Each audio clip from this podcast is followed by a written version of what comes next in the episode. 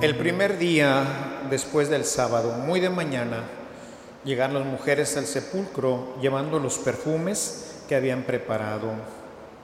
Encontraron que la piedra ya había sido retirada del sepulcro y entraron, pero no hallaron el cuerpo del Señor Jesús. Estando ellas todas desconcertadas por esto, se les presentaron dos varones con vestidos resplandecientes. Como ellas se llenaron de miedo e inclinaron la cabeza a tierra, los varones les dijeron, ¿por qué buscan entre los muertos al que está vivo? No está aquí, ha resucitado. Recuerden que cuando estaba todavía en Galilea les dijo, es necesario que el Hijo del Hombre sea entregado en manos de los pecadores y sea crucificado, y al tercer día resucite. Y ellas recordaron sus palabras. Cuando regresaron del sepulcro, las mujeres anunciaron todas estas cosas a los once y a todos los demás. Los que, las que decían estas cosas a los apóstoles eran María Magdalena, Juana, María la madre de Santiago y las demás que estaban con ellas.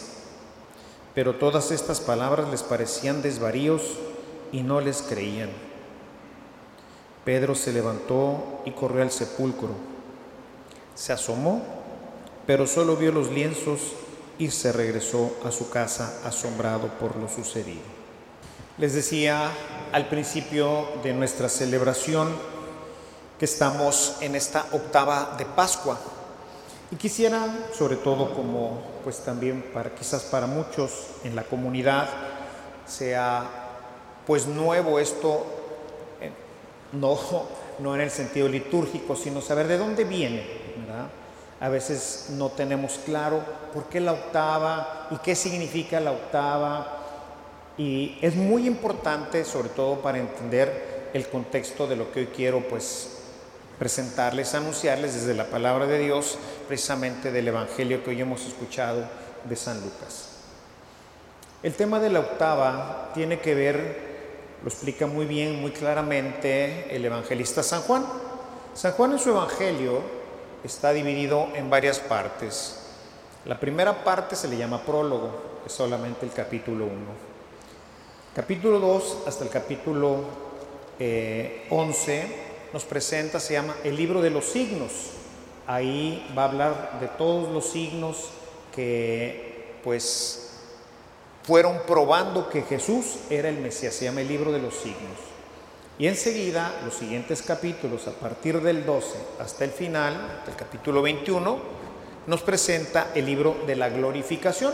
Son prácticamente eh, dos libros, que sería un libro de los signos, el libro de la glorificación, y tiene un prólogo y tiene un epílogo, que es el capítulo 21. En las dos partes, las dos partes de su evangelio, tanto la primera parte, empieza, se le llama la semana inaugural. Si ustedes lo leen, ojalá y en su casa se den esta oportunidad para que vean qué interesante es esto, van a poder ver cómo nos habla de la primera semana. Y por eso su prólogo empieza como empieza el Génesis. En el principio ya existía Dios, ambas decía, en el principio, ese en el principio es el principio de todas las cosas y en Juan es el principio de la recreación de todas las cosas. En Arge, entologos, caitologos, prostonteón, dice el texto griego del Evangelio de San Juan. En el principio existía la palabra y la palabra es Dios y estaba delante de Dios. Y nada vino a la existencia si no es por esta palabra. Y si ustedes van al Génesis capítulo 1, verso 1, van a decir, en el principio todo era un caos, no existía nada. Y entonces la palabra, es decir, no dice la palabra, pero dice, Dios dijo, habló, la palabra creó, le dio origen a todas las cosas. Y entonces, en, si nosotros seguimos leyendo este capítulo 1, de, Génesis, veremos que el primer día se crea la luz, etcétera, etcétera, etcétera, etcétera. No me voy a entretener en toda la teología porque sería, no viene al caso ahorita. Pero tenemos entonces una, una primer semana, si ustedes leen el Evangelio de Lucas, verán, al segundo día, al tercer día, al cuarto día, y así se va hasta llegar al sexto día. No hay séptimo. Si luego nosotros nos pasamos al capítulo 12, vamos a empezar y se llama la semana, la primera se llama la semana inaugural y luego se llama la semana final. Vamos a encontrar exactamente lo mismo. El primer día, al segundo día, al tercer día, al cuarto día, etcétera, etcétera. Y llega así al séptimo día. Ese séptimo día es el sábado. El sábado, en el Génesis, Dios descansó. Así dice Génesis. En el séptimo día de San Juan, Dios descansó. El sexto día, en el Génesis y en Juan, tenemos la maravilla. Dios en el sexto día que crea al hombre. Muy bien. En el sexto día Fíjense, es realmente fascinante cuando uno va tomando gusto por la palabra, porque vamos haciendo, vamos poniendo mucha atención en lo que van diciendo. No sé si fijaron el viernes, cuando Pilato dice, he aquí al hombre, ¿Recuerdan ustedes que saca a Jesús ya hecho pedazo, ya lo habían regelado, la corona, el cetro? ¿sí? Es toda una explicación, o sea, el hombre que se cree Dios, pero es una piltrafa, es Jesús, que, que, nos presenta nuestra miseria, lo que creemos ser, pero finalmente lo que somos. ¿Ok? Ese es el hombre hasta antes del descanso de Dios, en esta nueva visión de San Juan. Luego muere ese hombre, muere el hombre viejo, muere Cristo y con Él muere con Él nuestro pecado. Y Dios descansa el séptimo día. Y el octavo día, que sería para nosotros el domingo o primer día de la semana, la iglesia siempre lo ha considerado como el octavo día. Por eso dice San Agustín, en siete días Dios creó al hombre el universo, todo lo creó en siete días. Y el octavo lo recreó. Pero ahora es, ya en la teología de San Pablo, el hombre nuevo. Todos nosotros, bautizados en Cristo, somos ese hombre nuevo, renacido del agua. Por eso, en la teología ya del, Concilio Vaticano II, tiene que estar presente para recordarnos de dónde nacimos, del agua. Y un dato importante, por si alguien también, así como ahorita les digo, de los datos curiosos, ¿verdad?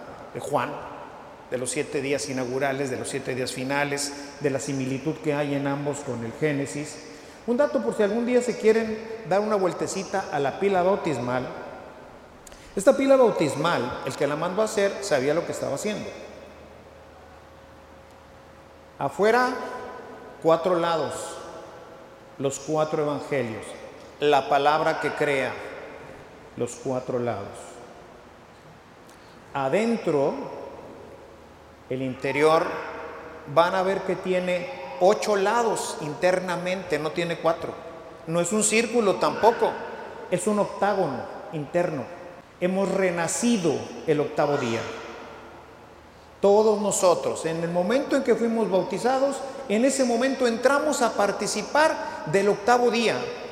Lo escuchamos ayer en el pregón, el día sin ocaso. Estaba todo oscuro, ¿se recuerdan ayer? Estaba todo oscuro y ¿qué era lo único que nos iluminaba? La presencia de Cristo que va recorriendo a lo largo de la historia el caminar de nosotros. Y ahora se nos presenta en la luz de su palabra. Es una palabra que ha venido guiando a la humanidad. Es esa palabra de la que habla Juan, que recrea. Es esa palabra que está significada en la luz que viene del cirio pero al mismo tiempo de la escritura.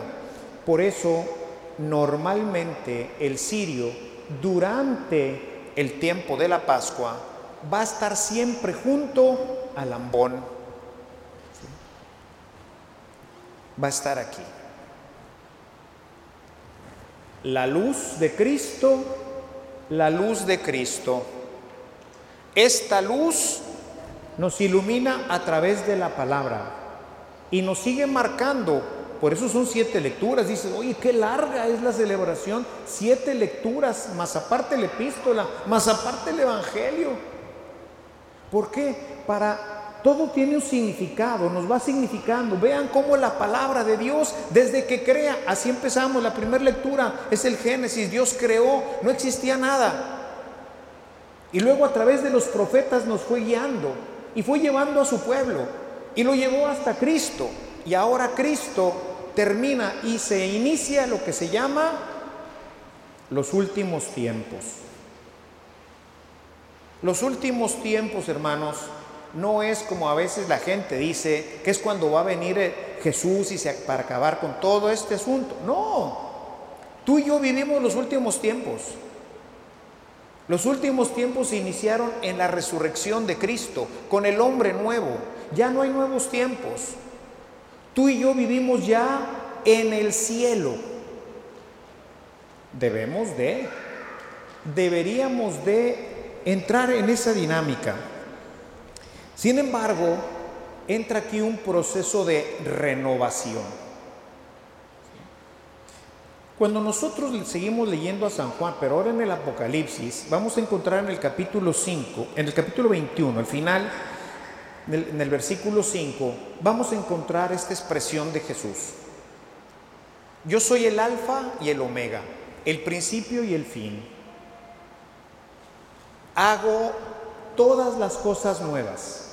A partir de Él, toda nuestra vida es renovada. Hago todas las cosas nuevas. Por eso entra ahí el tema de lo que Pablo entiende con esta renovación, con este día octavo.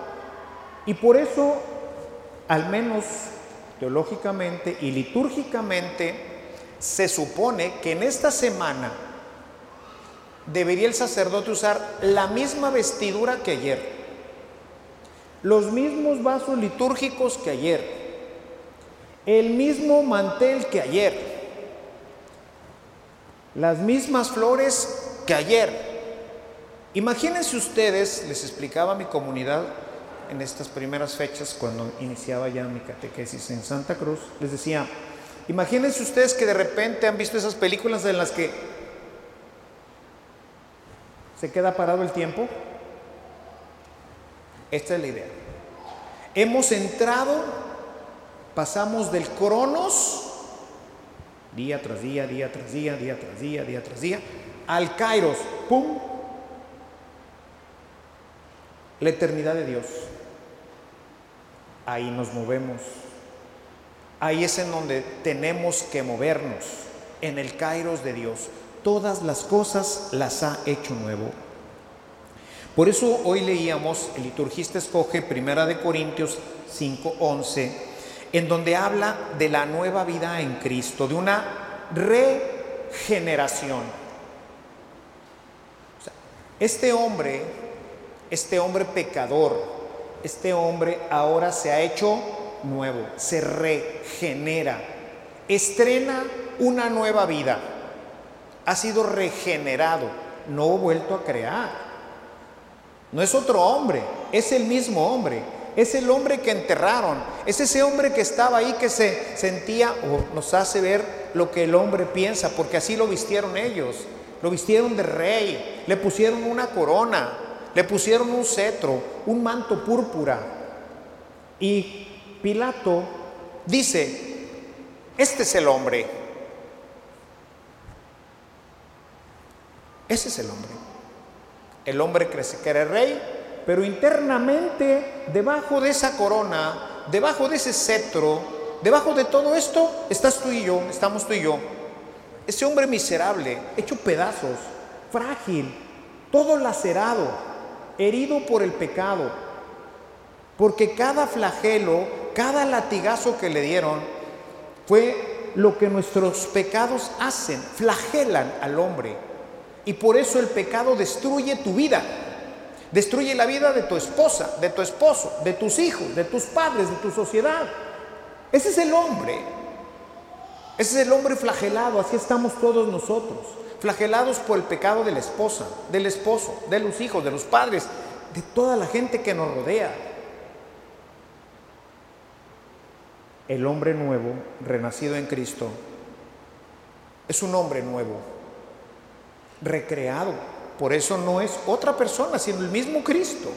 Ese que el viernes estaba hecho pedazos vestido con un traje ridículo de rey, ahora el domingo aparece glorioso, radiante. That's what you are. Eso es lo que eres tú.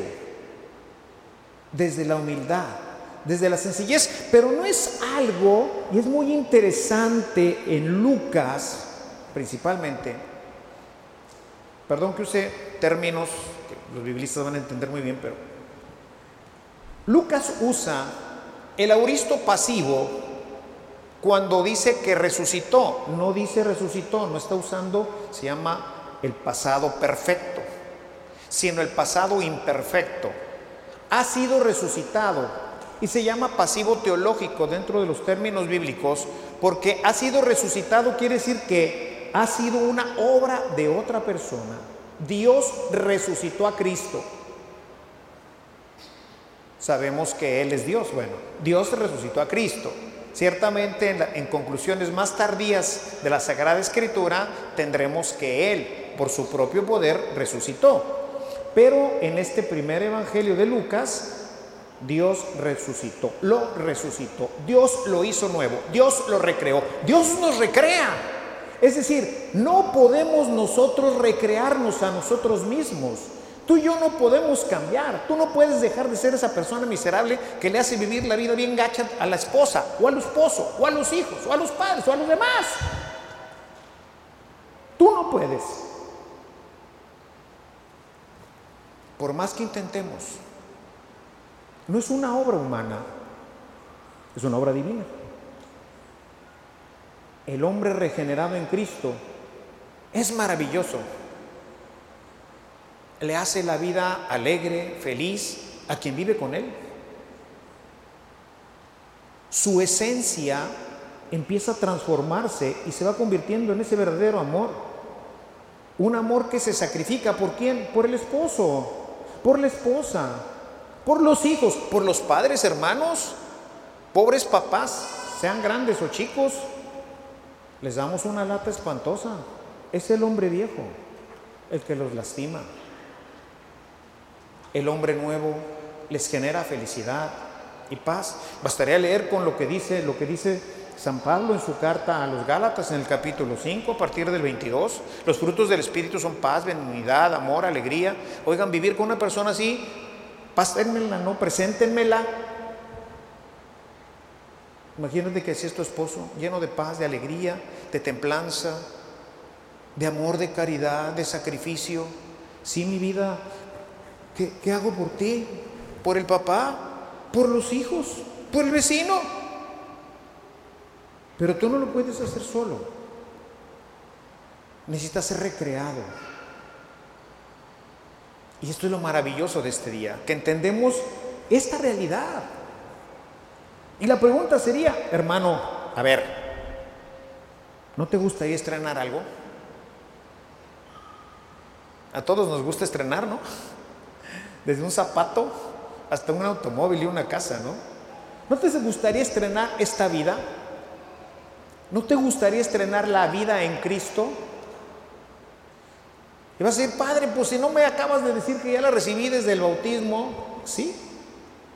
No más que es un proceso regenerativo. Empieza ahí. En el pasado, este proceso se vivía de una manera un poquito donde podíamos ver esta cronología. Se llamaba catecumenado, duraba de dos a tres años.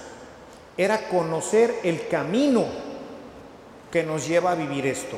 Y por eso se les llamaba así el camino. Este camino tenía un momento bien importante, que es el que vivimos el día de ayer. Los catecúmenos eran bautizados en el día de la Pascua para que entendiera toda la comunidad que esos amigos que se metían a la pila se morían ahí en la pila. De hecho, el rito bautismal en piscina es como enterrar un muerto. Y salían vestidos de blanco las nuevas criaturas. Ahora ya no iban a ser instruidos por su catequista. Ese periodo de instrucción ya terminó, ya conocieron ahora el camino, aceptaron ahora ser cristianos y recibieron el Espíritu Santo y con ellos la nueva vida. Ahora, ¿qué sigue? Eso, el discipulado. Ahora sigue la etapa discipular, seguir a Cristo. Y eso es lo que hay que hacer. Dice hermosamente Juan 6:37, dice, nadie puede venir a mí si el Padre no se lo, se lo permite. Pero al que viene a mí, el que decide seguirme, yo no lo rechazaré, al contrario, le daré vida nueva, dice Juan, el capítulo 6, verso 37. Le daré vida nueva. La gente a veces me dice, Padre, pero ¿cómo le hace? Pues yo no hago nada. Créanme que una de mis luchas con todos los grupos que he fundado a lo largo de estos 30 años, siempre me preguntan después de que terminan su camino y terminan en una renovación del bautismo, me preguntan, ¿qué sigue? Pues ya no sigue nada, maestro. ¿Qué aprendiste? Hay tres pilares, que es lo único que hay que hacer. No hay que hacer nada más. La nueva vida no la tienes tú, la santidad no la alcanzas tú, ser bueno no vas a hacer por ti mismo. Hay tres cosas que hay que hacer y que tú tienes que hacer porque no las va a hacer espíritu. Uno, orar. Tú no oras, bye. Adiós, no hay nada que hacer. Leer y meditar la palabra de Dios para conocer el camino. Para que la palabra, como lo hizo durante tanto tiempo a través de los profetas, ahora Jesús, nuestro profeta, nuestro Señor, nuestro Maestro, nos ilumine el camino. Iluminación. Necesitas ahora conocer directamente del Maestro qué tengo que hacer porque ustedes tienen que hacer algo diferente a lo que yo tengo que hacer. El hijo tiene que hacer algo diferente de lo que hace el padre. La esposa diferente a lo que hace el esposo. El esposo igualmente. Yo no les puedo decir. La gente viene y me dice, padre, ¿qué hago? Híjole, pues, pues no sé, ¿verdad? ¿Qué te dice el Espíritu? Vamos a ver qué dice la palabra, por dónde te conduciría Dios a ti. Escuchar la palabra. Tercero, alimentarte de la Sagrada Eucaristía con frecuencia. Si tú te alimentas frecuentemente de la palabra, verás que creces y tu vida se va renovando en un proceso de renovación continuo, continuo, continuo y por otro lado, irnos desapegando de las cosas. ¿Para qué? Para ser personas completamente libres. ¿Libres de qué? Libres de la angustia, del temor, de la ansiedad, de nuestros vicios, de nuestras malas acciones. Nos vamos liberando. No nosotros. Dios te libera. Y por eso eres feliz. La vida cristiana tiene una característica y por eso es fácilmente reconocible. El cristiano, pase por lo que pase, es feliz. Vive con paz. Porque por un lado Dios lo ha hecho libre de todo esto que lo angustia. Y por otro lado ha creado en él la esperanza y la certeza de que esto no es para siempre, y de que un día viviremos eternamente junto a Él. Por eso dice el capítulo 8 de la carta a los romanos, dice, pues aunque esta vida es muchas veces difícil, pues bien vale la vida si pensamos que nuestra vida al final tiene la recompensa eterna. Y mientras vivimos, dice San Pablo en su carta a los Colosenses, capítulo 3, verso 3, está escondida en Cristo. En ella vivimos, en ella crecemos, nos desarrollamos, nos santificamos y terminamos siendo criaturas nuevas, renacidas del agua y del Espíritu. No hay más que ser, hermanos. Dice Jesús, lo decía al principio, Apocalipsis 21.5, miren, miren, hago las cosas nuevas. Hago las cosas nuevas. Tú y yo somos esas cosas. Somos nuevos. Hay que dejar simplemente que ahora se desarrolle esta nueva vida en nuestros corazones con estas cuatro herramientas que les di.